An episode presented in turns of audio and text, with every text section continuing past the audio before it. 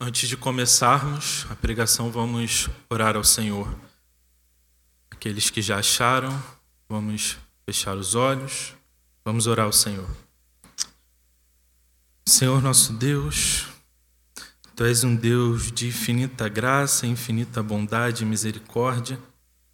E eu te peço, Senhor, que nessa manhã a tua graça, a tua bondade, a tua misericórdia esteja sobre a tua igreja mais uma vez, como tem sido sempre. E que o Senhor fale, Senhor, ao teu povo.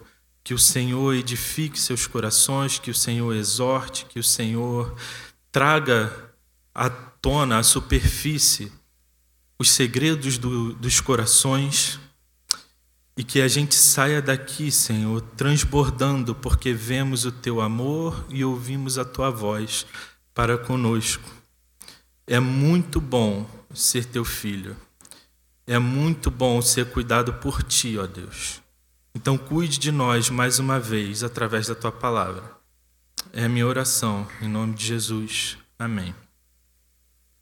Vamos lá, Gênesis 37. Obrigado, irmã.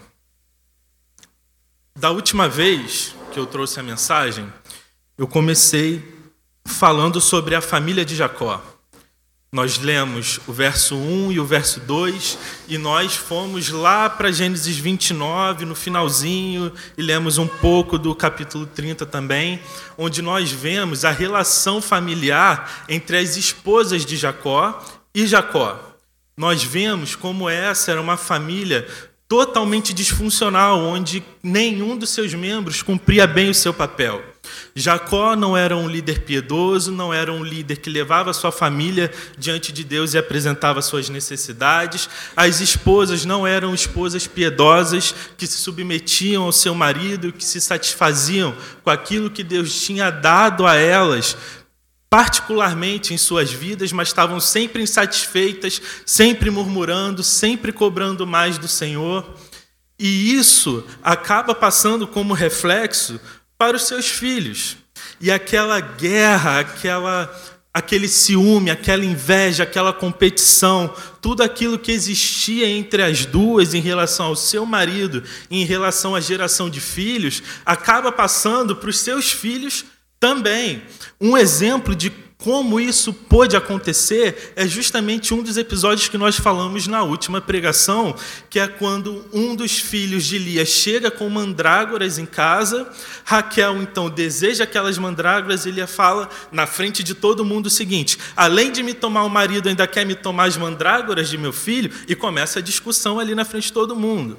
Os filhos, eles estão crescendo no meio desse ambiente hostil, desse ambiente disfuncional, onde ninguém cumpre o seu papel dentro da família que Deus estabeleceu.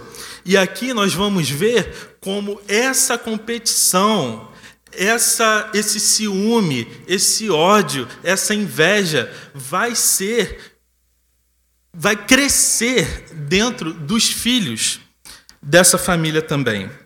Então nós vamos continuar a partir ainda do verso 2 do capítulo, do capítulo 37. Vamos ler o verso 2.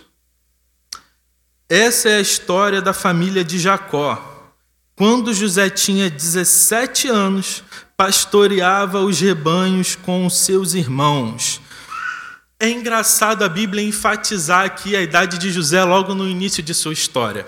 E esse relato, que vai do capítulo 37 até o capítulo 50, que é a história da família de Jacó, mas com ênfase na vida de José e de Judá, é um é um, um, trecho muito interessante que é cheio daquilo que a teologia chama de quiasmas, que são coisas como, por exemplo, acontecem aqui. No início da história, a escritura fala que José tinha 17 anos.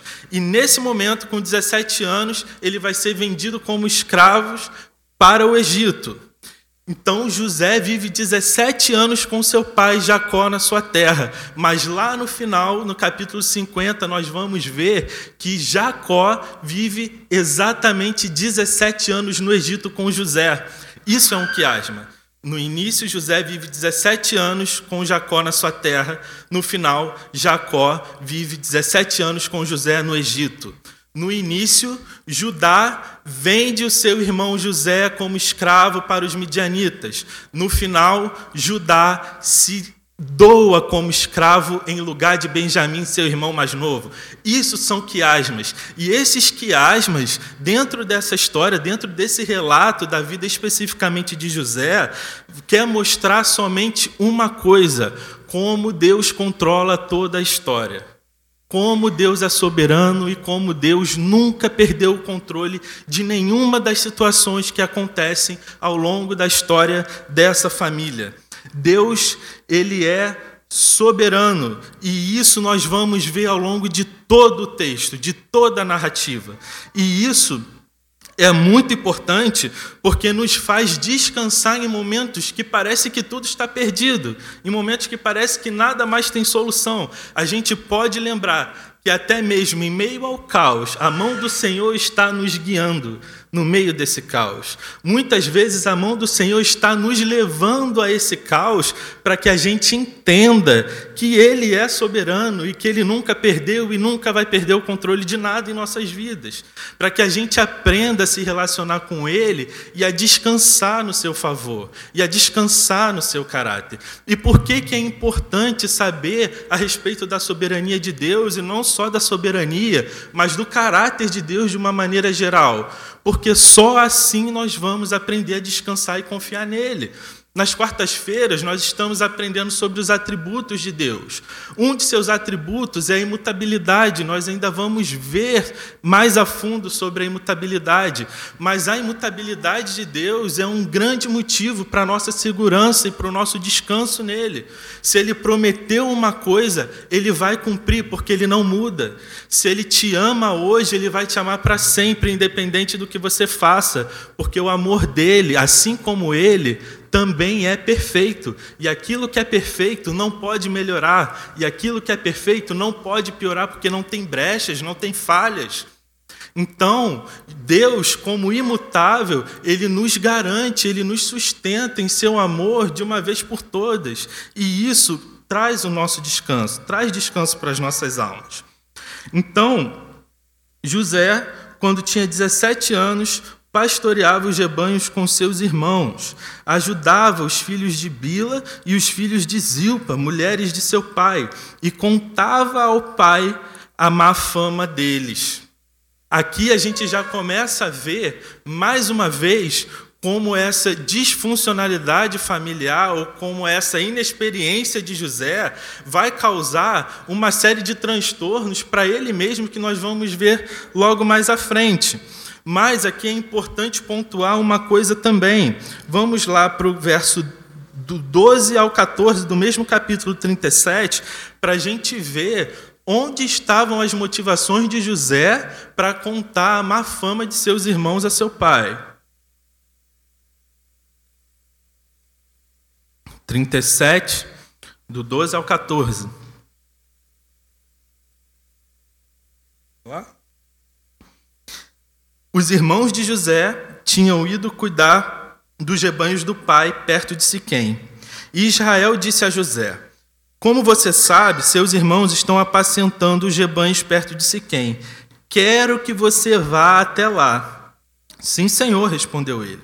Disse-lhe o pai: Vá ver se está tudo bem com seus irmãos e com os rebanhos, e traga-me notícias.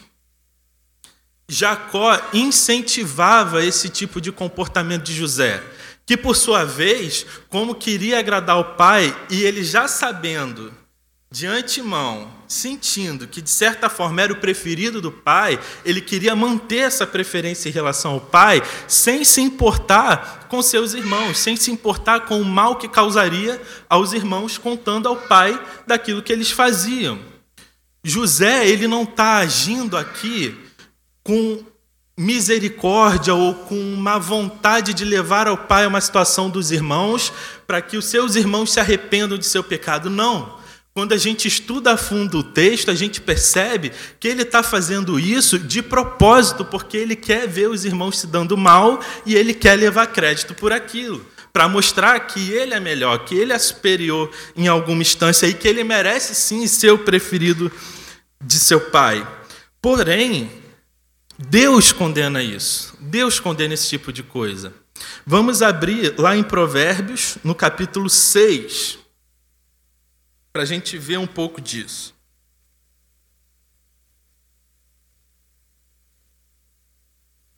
Provérbios, capítulo 6, dos versos 16 a 19. Olha só o que diz o texto. Há seis coisas que o Senhor odeia, sete coisas que ele detesta olhos altivos, língua mentirosa, mãos que derramam sangue inocente, coração que traça planos perversos, pés que se apressam para fazer o mal, a testemunha falsa que espalha mentiras e aquele que provoca discórdia entre irmãos. Muitas dessas características, se não todas, estão presentes no texto. Olhos altivos são aquilo que José tem em relação aos seus irmãos.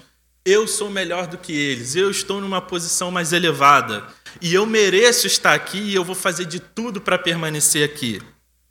Língua mentirosa, mãos que derramam sangue inocente, coração que traça planos perversos, pés que se apressam para fazer o mal, testemunha falsa que espalha mentiras. Todas essas características são características dos irmãos de José para com ele. E por fim, aquele que provoca discórdia entre irmãos, aquilo que o Senhor mais odeia é justamente a falha de Jacó em relação aos seus filhos. E nós vamos ver isso, como a preferência escancarada dele por José incita o ódio nos irmãos. E o problema é que tem consequências para esse tipo de atitude.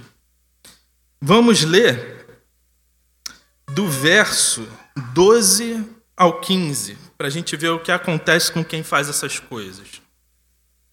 O perverso não tem caráter, anda de um lado para o outro dizendo coisas maldosas, pisca o olho, arrasta os pés e faz sinais com os dedos, tem no coração o propósito de enganar, planeja sempre o mal e semeia discórdia. Por isso, por isso, a desgraça se abaterá repentinamente sobre ele, de um golpe será destruído irremediavelmente. Isso não quer dizer que aqui Deus está fazendo uma promessa contra quem faz isso. Mas o autor desse texto está observando algo que acontece recorrentemente. Ele observa e vê que todo aquele que pratica essas coisas, de uma vez só é golpeado pelo Senhor e é despedaçado irremediavelmente. Isso é o que acontece com esses que praticam tais coisas.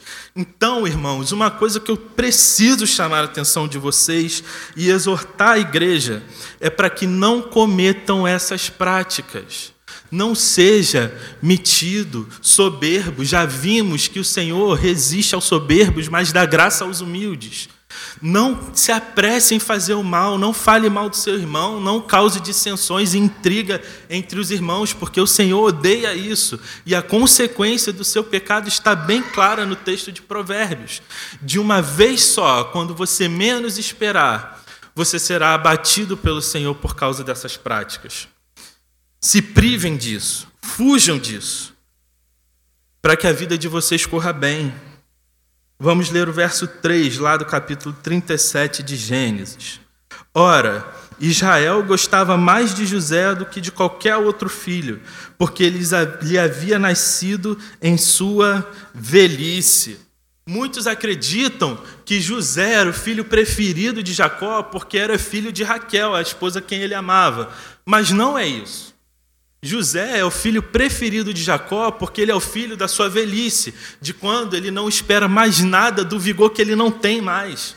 E quando ele não tem mais vigor, quando ele acha que não é capaz de fazer mais nada, ele então tem um filho, e um filho precioso, um filho diferente de todos os filhos que ele teve anteriormente, filhos que tinham o seu coração dominado pelo mal. Agora, na sua velhice, com as suas últimas forças, ele tem um filho temente ao Senhor, um filho de coração puro, um filho que odeia o pecado, que se aparta do mal e que busca fazer a vontade de Deus. É isso que alegra o coração de Jacó em relação ao seu filho José. Mas o que ele não percebe é que esse amor que ele devotava a José faltava devotar aos outros, que por mais que não merecessem tanto, também eram seus filhos.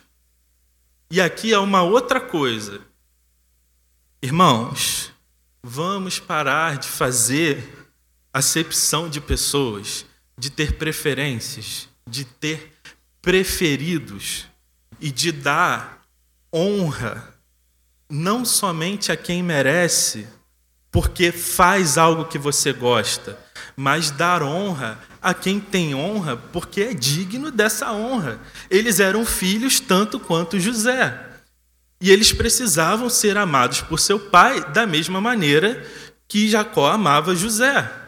E isso não acontecia. Uma coisa que é interessante aqui do texto é que por mais que Jacó ele devotasse esse amor especial a José, parece que ele não percebia de maneira nenhuma que ele estava dando privilégios a um que os outros não tinham.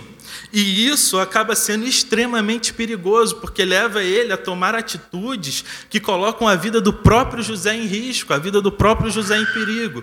Como, por exemplo, se ele tivesse noção do ódio que ele estava disseminando no coração de seus filhos, irmãos de José, contra José, ele jamais enviaria José para tomar conta dos irmãos no campo e observar e fofocar a respeito daquilo que eles faziam. Por quê? Se a gente voltar capítulos atrás no texto de Gênesis, nós vamos ver a malignidade desses irmãos de José. Vocês lembram do que eles fizeram em Siquém? Vocês lembram? O que, que aconteceu em Siquém? Diná, a irmã deles, estava passando pela cidade.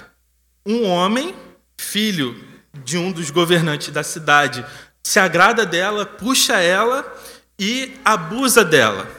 Ela volta para casa e conta o que aconteceu. Os irmãos dela, furiosos, não aceitam o pedido de perdão do pai desse homem, que inclusive foi até Jacó para pedir que desse a Diná em casamento para seu filho, e eles enganam esse homem. O que, é que eles fazem? Nós não podemos dar a mão de nossa irmã em casamento a seu filho porque vocês não são circuncidados como nós. Se vocês circuncidarem, nós daremos nossa irmã como esposa para seu filho. Todo o povo daquela cidade, então, é circuncidado. E os irmãos traem a confiança desse povo, traem a confiança desse líder. E o que, que eles fazem? Quando eles ainda estão sentindo dores por causa da circuncisão, Simeão e Levi invadem a cidade e matam todos a fio de espada. Matam todo mundo. Ah, então só Simeão e Levi eram malignos? Não. Todos os outros entram na cidade após o extermínio e saqueiam tudo da cidade prata, ouro, bois, jumentas, mulheres, crianças, eles saqueiam tudo. Esse era o tipo de filho que Jacó tinha dentro de casa. Homens malignos, assassinos, saqueadores, enganadores, fraudulentos. E José, José não era assim. Mas se Jacó percebesse o que ele estava disseminando no coração de seus filhos contra José, ele saberia: se eu mandar José para o campo, eles vão matar meu filho também. Olha o que eles são capazes de fazer. Eu não posso fazer isso. Mas ele não percebe, ele não se dá conta de quem eram os filhos dele. E isso é outra coisa importante também. Você sabe quem são seus filhos? Você conhece seus filhos? Você conhece seus pais, você conhece seus irmãos, você conhece seus irmãos que estão na igreja, você conhece os seus amigos que você anda no trabalho, na faculdade, na escola. Você conhece de verdade? Você sabe do que eles são capazes? Ou você espera sempre o melhor, baseado em uma inocência muitas vezes tola de quem não quer enxergar? Davi fala: Nasci no pecado e no pecado me concebeu minha mãe. O homem, ele já nasce com a semente do pecado dentro dele, ele não precisa ser ensinado a pecar. Ele precisa ser ensinado a fazer o que é certo. Mesmo a menor das crianças tem a capacidade de pecar. E você precisa conhecer quem são seus filhos e quem são as pessoas que estão ao seu lado, para que você saiba agir corretamente diante delas. Mas não é somente isso que eu queria falar. O que eu queria falar é que Jacó, mais do que ninguém, deveria ter esse discernimento e essa percepção de que uma preferência em relação a um dos irmãos causa desestabilidade dentro da família. Por quê? Porque ele viu isso na própria família dele. Abraão tem Ismael e tem Isaac. Ele despreza e manda Ismael embora e ama Isaac com tudo que ele tem. Ismael, é óbvio, por causa de Agar também, sua mãe, vai ter ódio do irmão e vai ter ódio do que ficou para trás. Mas além disso, Jacó viveu isso na própria pele, porque Isaac preferia Isaú, de quem ele se agradava de sua caça, que ele comia. E ele não era muito apegado a Jacó, Jacó era apegado à mãe. Jacó sabe o que é ser desprezado, sabe o que é ser rejeitado pelo pai. E ele, sem se dar conta disso, age da mesma forma em relação aos seus filhos, o que parece um absurdo, porque tudo que ele passou na vida dele, na juventude dele, foi em consequência do desprezo que ele recebeu do seu pai. Ele engana Esaú e toma o direito de primogenitura. Depois ele fica com medo e foge. Ele vai para a casa de Labão. E tudo que acontece com ele é por causa daquilo. E ele faz a mesma coisa com seus filhos. Parece que, mesmo já velho, mesmo já experiente, ele ainda não tem um discernimento muito aguçado ainda, como nós já vimos no último sermão também, que ele não sabia como lidar com as esposas. E isso é impressionante. Isso é impressionante.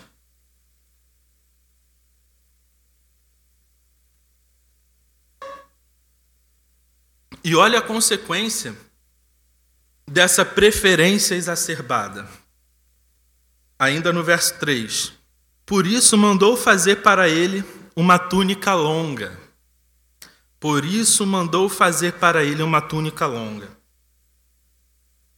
A Escritura dá a entender que até esse momento, a preferência de Jacó em relação a José era algo não muito palpável, era algo que se desconfiava, mas que não tinha uma prova concreta. E aqui, a materialidade dessa preferência, ela acontece. A materialidade, a prova concreta que se pode pegar e ver, é justamente essa túnica longa que ele faz para José. E isso vai fazer com que os irmãos o odiassem ainda mais do que já odiavam pelas fofocas que ele fazia. Agora, essa túnica longa não representa somente a preferência de Jacó em relação a José. A túnica longa, ela tem um simbolismo que é central para a gente entender todas as fases do relato da vida de José. É essencial saber o que significa essa túnica. Em primeiro lugar, essa túnica ela tem um caráter de realeza. A única vez que esse termo vai ser usado novamente na Escritura vai ser com a princesa Tamar, lá em 2 Samuel 13, que é filha de Davi, para mostrar a realeza dela, como ela era pura, como ela era de posição elevada. Davi dá uma túnica da mesma forma para Tamar. E aqui parece que Jacó está querendo dizer a mesma coisa quando ele dá essa túnica a José. Parece que ele está transferindo o governo da família a José. E é isso que irrita os irmãos. Fala, calma aí, ele é o mais novo. Rubem é o primogênito, é ele que merece esse tipo de coisa. Não é José.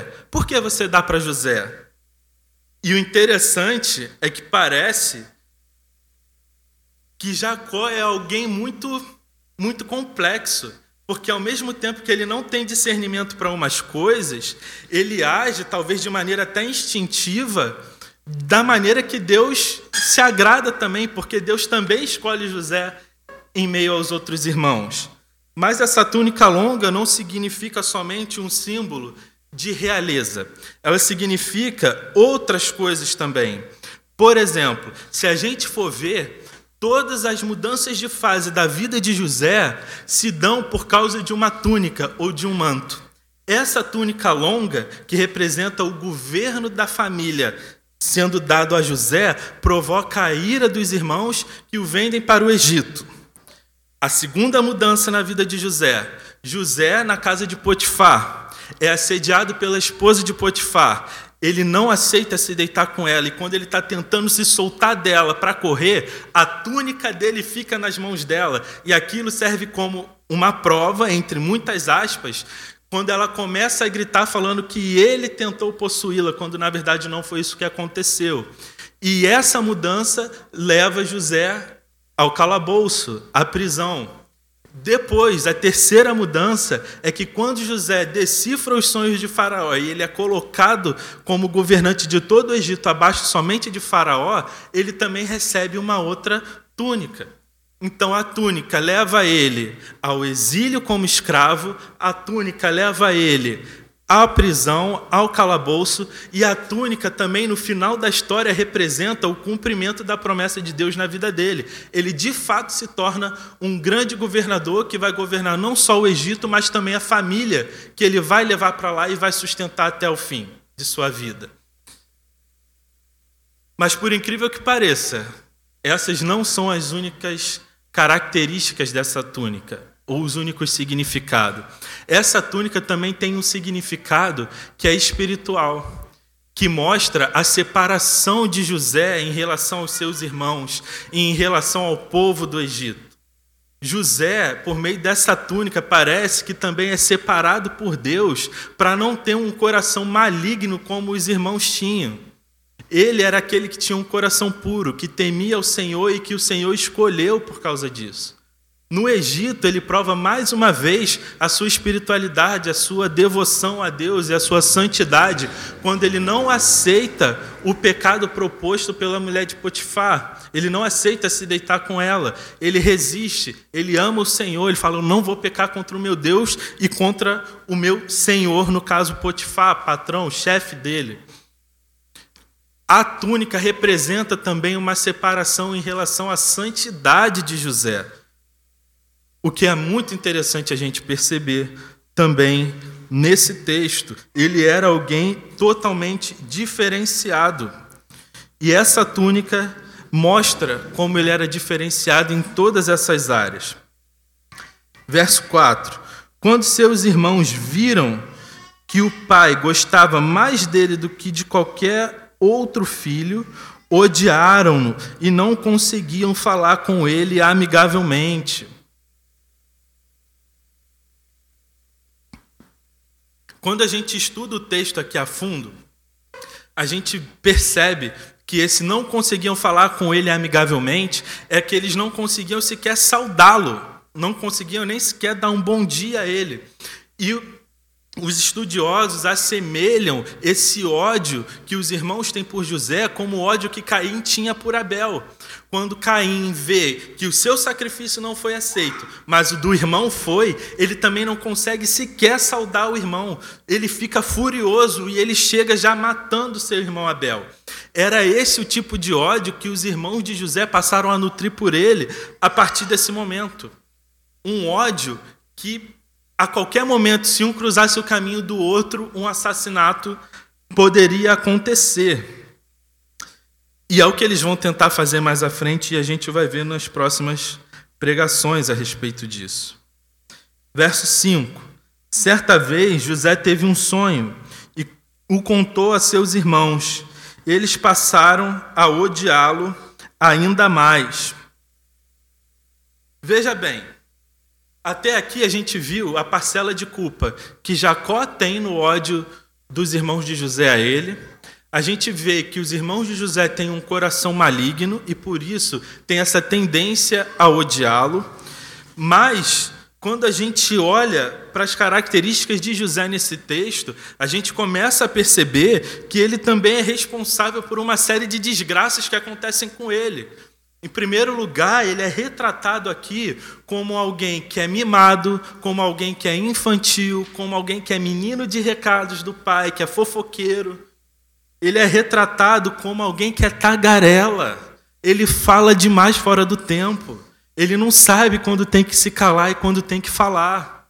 ele sai expondo tudo que está no coração dele, ele não tem o menor filtro, ele não tem o menor senso em relação às coisas que ele fala. E as coisas que ele fala e que ele faz também promovem o ódio no coração de seus irmãos. Ele também é responsável por isso. E uma coisa que a gente precisa perceber é que nem todas as desgraças que acontecem na nossa vida é culpa do diabo, é culpa de Deus, é culpa do irmão. Às vezes a culpa é nossa, por todas essas características que José apresenta aqui no texto. Muitas vezes nós podemos ser infantis, inexperientes, sem discernimento, sem sabedoria, podemos ser tagarelas, podemos ser fofoqueiros, podemos ser invejosos, podemos ser uma série de coisas. E essas coisas fazem com que desgraças aconteçam na nossa vida. E a gente precisa olhar um pouco para dentro de nós e perceber onde é que está o erro para que a gente possa mudar. Porque sem arrependimento, meus irmãos, sem arrependimento não tem vida com Deus, não tem vida de santidade. Sem arrependimento ninguém verá Deus. Esse é o princípio do Evangelho. O arrependimento é a primeira coisa que acontece no coração de um cristão para ele de fato se tornar um cristão, um crente. Se você não acha que erra em nada, se todas as desgraças que acontecem na sua vida é sempre culpa do diabo, do irmão ou de Deus, então você é perfeito e não tem do que se arrepender. E se você não tem do que se arrepender, não tem evangelho para você. Você está vivendo algo que é totalmente diferente do que é o evangelho. Em primeiro lugar, Precisamos nos responsabilizar pelas nossas atitudes e nos arrepender daquilo que nós fazemos. Eu lembro de uma série que eu via muito antigamente, uma cena que ficou na minha memória porque eu achei hilária. Era uma, uma série num ambiente familiar e tinha um rapaz de justamente 17 anos. E ele virava para o pai e falava assim: Pai, tudo na minha vida dá errado. Só acontece desgraça na minha vida, eu acho que eu sou muito azarado, tem uma má sorte sobre mim. E o pai dele vira e fala assim: Filho, você não é azarado, você não tem má sorte. Desgraças acontecem com você porque você é um tolo, que você é um idiota, um bobão. É por isso que desgraças acontecem com você. Você precisa amadurecer, você precisa se tornar homem.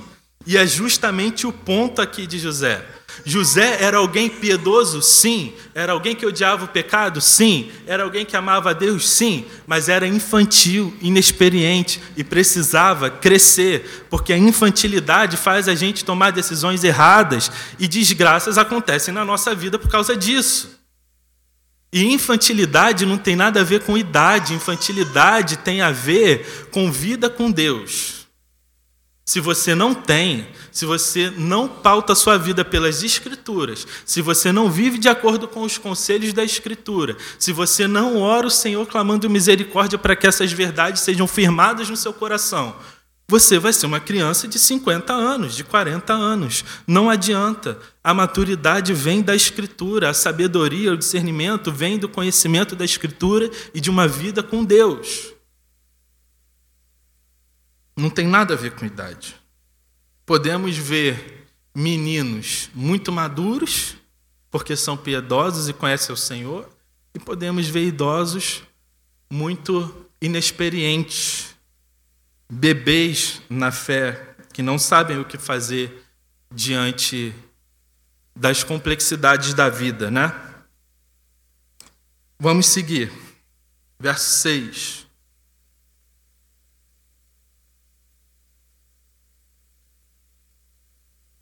Ele continua: Ouçam o sonho que tive, disse-lhes.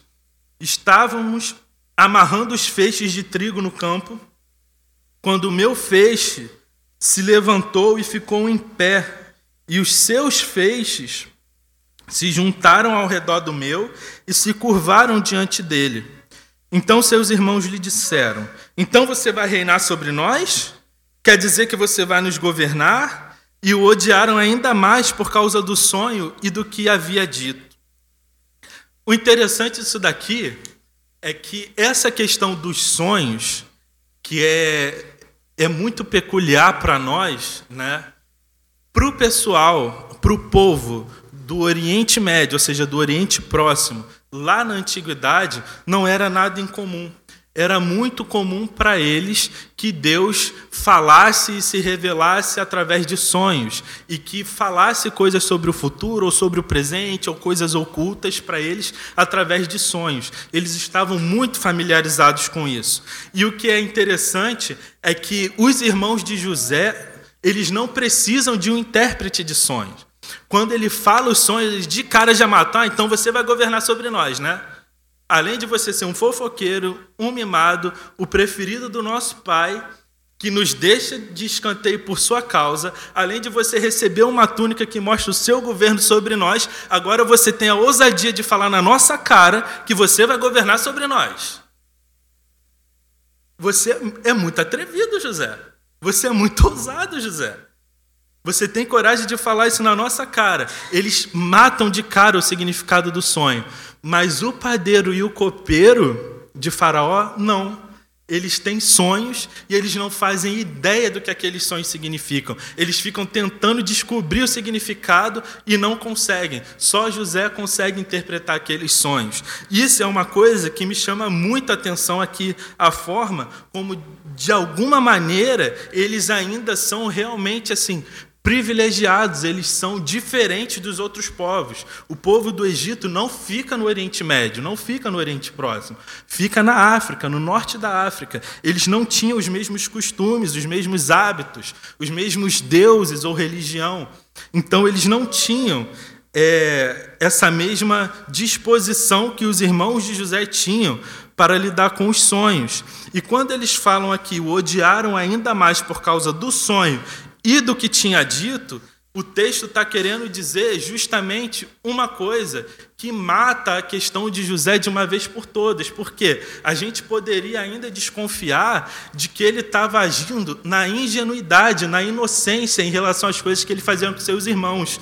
Mas, no original, esse trecho que fala odiaram ainda mais por causa do que tinha dito, significa, na verdade, não as palavras que ele usa para dizer o que ele diz, mas a entonação, a intenção que ele demonstra ao falar do sonho. É com altivez, é com soberba, é com ar de superioridade, tá vendo? Além do meu pai ter me dado essa túnica que mostra que eu estou acima de vocês, o próprio Deus confirma que eu vou governar sim sobre vocês. Eu sou maior do que vocês e ponto final. Essa soberba dele que irrita ainda mais os irmãos, a ponto deles quererem matá-lo. Verso 9. Depois teve outro sonho e contou aos seus irmãos.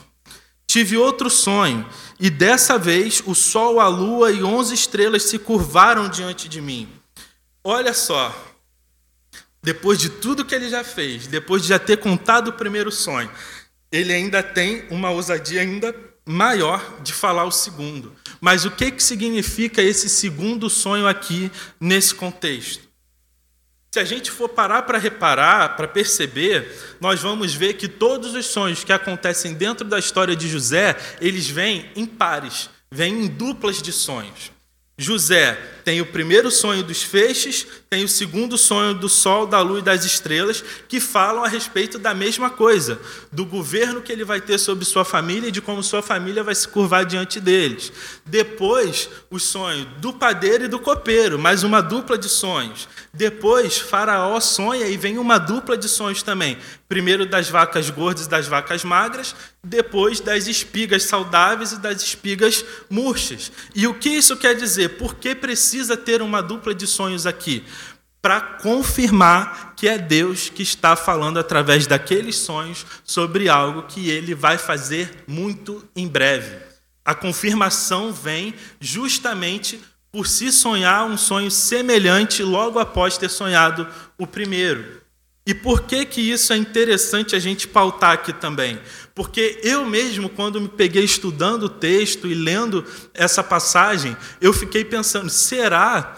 Como será que Deus faz hoje em dia em relação aos sonhos? Será que Deus ainda fala através de sonhos, revela coisas através de sonhos? Será que está tudo revelado na palavra e não tem mais nada? Como a gente pode lidar com isso? Né? E eu não sou sensacionista. Eu não acredito que o Espírito Santo parou de agir hoje na igreja, que dons pararam, que coisas miraculosas não podem mais acontecer. Eu não acredito nisso. Eu acredito que podem acontecer e que acontecem, mas de acordo com o propósito que Deus tem para cada coisa. Eu não acredito que seja algo corriqueiro. Eu não acredito que todo sonho que a gente tenha à noite seja um aviso de Deus a respeito de alguma coisa. Não. E o ponto é a gente ter o discernimento de saber quando é um sonho qualquer e quando realmente Deus está falando. E aqui se fosse somente um sonho, esse sonho poderia ser considerado é, mal interpretado, poderia ser considerado algo do coração de quem sonhou, ou da mente de quem sonhou. Mas a forma como eles tinham para identificar que de fato era Deus falando, era justamente que um sonho sequente aconteceria, seria muito semelhante ao primeiro. E nós precisamos discernir a forma como Deus fala conosco através da nossa vida, para poder discernir quando é um sonho que Ele está querendo nos avisar de alguma coisa ou quando é um sonho qualquer. E para ilustrar bem isso, eu quero trazer uma história da avó de um amigo meu que cresceu comigo e que, assim, é, é impressionante. Eu cresci, eu literalmente cresci desde a minha infância ouvindo histórias sobre ela. Esse meu amigo sempre falava: quando minha avó sonha, é batata, sempre acontece. E é óbvio, ela tem vários sonhos durante a vida, mas tem alguns especificamente que mexem com o espírito dela, que deixa ela transtornada, que leva ela à oração. E muitas vezes tem relatos dela acordando de madrugada depois de um sonho desses e ela indo orar pela família inteira, porque ela sabe que alguma coisa vai acontecer. E uma das últimas vezes que eu tive relato disso foi dela sonhar com uma neta falecendo e depois de uma ou duas semanas essa neta faleceu, jovem ainda. Ela simplesmente foi deitar no sofá porque estava muito cansada e não acordou mais. Quando ela recebe a ligação, a Fernanda faleceu, aconteceu algo com ela aqui. Ela, é, eu, eu já sabia, o Senhor tinha me avisado. Eu vinha orando por ela, mas eu sabia que o Senhor ia levá-la porque ele já tinha falado comigo em sonho. E isso é muito impressionante, isso é muito chocante, mas eu acredito que esse tipo de coisa realmente pode acontecer hoje em dia, mas a gente precisa ter esse tipo de discernimento, de saber, é Deus falando comigo, vou orar. É Deus falando comigo, vou interceder, vou clamar. Porque Deus ele pode sim fazer esse tipo de coisa ainda hoje, por mais que não seja algo comum, por mais que não seja algo que vai acontecer com todo mundo e que vai acontecer todo dia. Não é assim. Se a gente for reparar, Deus ele fala muito em sonhos aos profetas e ele fala aqui a José também.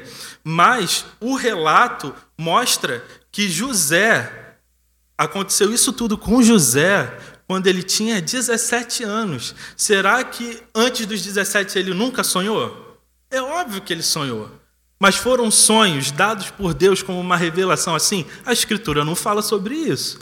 Dá a entender que esse mistério desse dom que Deus deu para José começa a ser revelado aqui.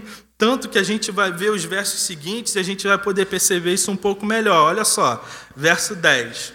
Quando o contou ao pai e aos irmãos, o pai o repreendeu e lhe disse: que sonho foi esse que você teve? Será que eu, sua mãe e seus irmãos viremos a nos curvar até o chão diante de você? Assim seus irmãos tiveram ciúme deles.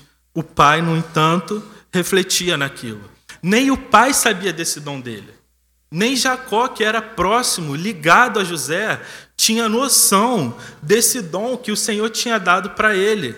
Parece que durante os 17 anos de José, ele não teve nada disso. E ele vai começar a despertar isso aqui agora. Por quê? Porque Deus tem um propósito para a vida dele nesse momento. Não antes, não depois. Nesse momento. Então o Senhor dá para cumprir o seu propósito. Deus dá o dom dele de revelar os sonhos ao copeiro, ao padeiro, ao faraó, por causa dos seus propósitos não é algo que acontece todo dia na vida de José. São coisas específicas que Deus dá para Deus cumprir os propósitos que ele tem na vida da família de José, dos irmãos de José, do próprio José, do pai, do Egito, da história da humanidade, da semente do Messias que precisava vir dessa família. Tudo tem o seu propósito para que Deus faça esse tipo de coisa. E Deus é um Deus realmente maravilhoso, porque Ele usa tudo isso que está acontecendo, toda essa confusão, toda essa dissensão, toda essa intriga, para não somente salvar José, mas também para converter o coração dos seus irmãos. Como eu falei no início sobre os quiasmas, nós vamos ver à medida que o texto avança como Deus faz isso. Deus, em primeiro lugar, permite toda essa confusão para que no final os seus irmãos, os irmãos de José, se arrependam de tudo que eles fizeram e passem a amar o seu irmão e passem a amar a Deus também de uma maneira diferenciada, como nós temos aprendido aqui na IBD também. Somente o crente, somente aquele que foi regenerado, que é convertido ao Senhor, tem a capacidade de se arrepender na sua totalidade. O que, que isso significa? Que o pastor falou hoje na EBD. O que, que é se arrepender na sua totalidade? É se arrepender não somente contra o seu próximo, mas a Deus também em primeiro lugar. Então, por meio de todos esses acontecimentos, de todas as aflições que eles vão passar, porque não é só José que passa por aflições, seus irmãos também ficam muito angustiados e aflitos por terem vendido ele para os midianitas. Todos aprendem lições com isso. Por quê? Porque Deus quer, em primeiro lugar, moldar o caráter de cada um deles ao caráter de Cristo, a um caráter piedoso, a um caráter que se submete e que ama o Senhor. Então, para fechar, o destino de José é selado quando conta a seus irmãos o seu sonho, que a partir de então se esforçam para matar o sonhador e seus sonhos. A chegada de José ao Egito, que é o que nós vamos ver no próximo sermão, que poderia parecer o fim de tudo, é somente o primeiro passo em direção à sua exaltação. E nós vamos ver isso também, como a mão de Deus no guia ao caos, em meio ao caos, para que haja uma exaltação da pessoa de José e do próprio Deus no fim de tudo. E eu espero que a igreja tenha sido edificada com essa mensagem de hoje, que o Senhor tenha falado aos seus corações, e eu já estou ansioso para voltar e continuar essa história que é maravilhosa. Para mim, é uma das melhores de toda a Escritura. Então vamos orar ao Senhor. Senhor Deus, muito obrigado pela tua palavra aberta.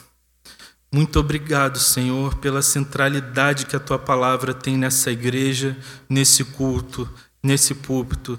E eu te peço, Senhor, que nos guarde, nos preserve sempre assim, sempre assim, com o coração amando a tua palavra e com os nossos passos guiados por ela. Que o Senhor nos ilumine e nos faça amar a tua vontade revelada cada dia mais, Senhor. É o meu pedido, em nome de Jesus. Amém.